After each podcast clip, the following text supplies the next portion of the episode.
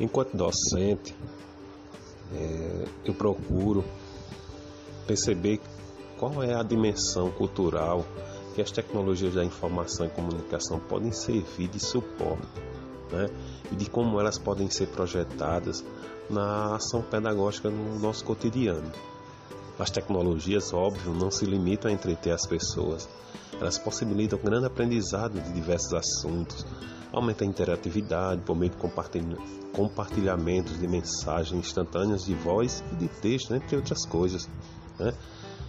Podemos dizer que essas novas formas de estar no mundo, decorrentes do pertencimento a um ecossistema de comunicação viabilizado pelas TIC, elas ajudam, auxiliam a essa estrutura pluralista que como está fundamentada a nossa sociedade, né? E ela promove também a reciprocidade, liberdade e associação de grupos, né? como nós podemos ver no nosso dia a dia nas redes sociais, esses grupos que são formados, essa liberdade é, de expressar sentimento, informações.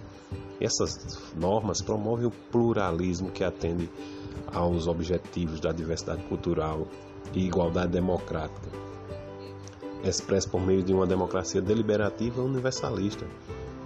E é justamente isso que promovemos e buscamos pôr em prática no nosso dia a dia, na escola.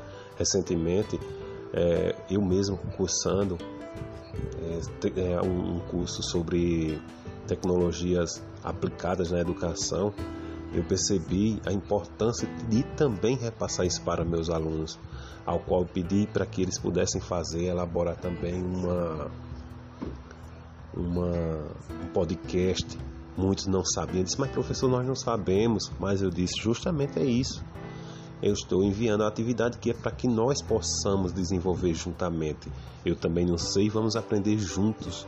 Né? Um podcast, um Padlet, enfim, onde eles pudessem é, elaborar um mural é, apresentando propostas né, temáticas para que pudéssemos trabalhar em sala de aula com eles.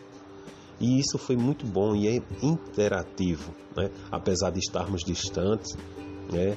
É, de maneira física, mas estamos mais próximos agora, porque eu, eu leciono no estado, da Pará, no, no estado do Rio Grande do Norte e moro na Paraíba. Né? Mas isso foi possível. Muitos alunos interagiram e muitos aprenderam a postar. E eles gostam de estar é, aparecendo, expondo nas redes sociais. Então a gente aproveita esse momento para que nós possamos é, interligar e fazer essa associação das tecnologias e juntamente nas nossas aulas.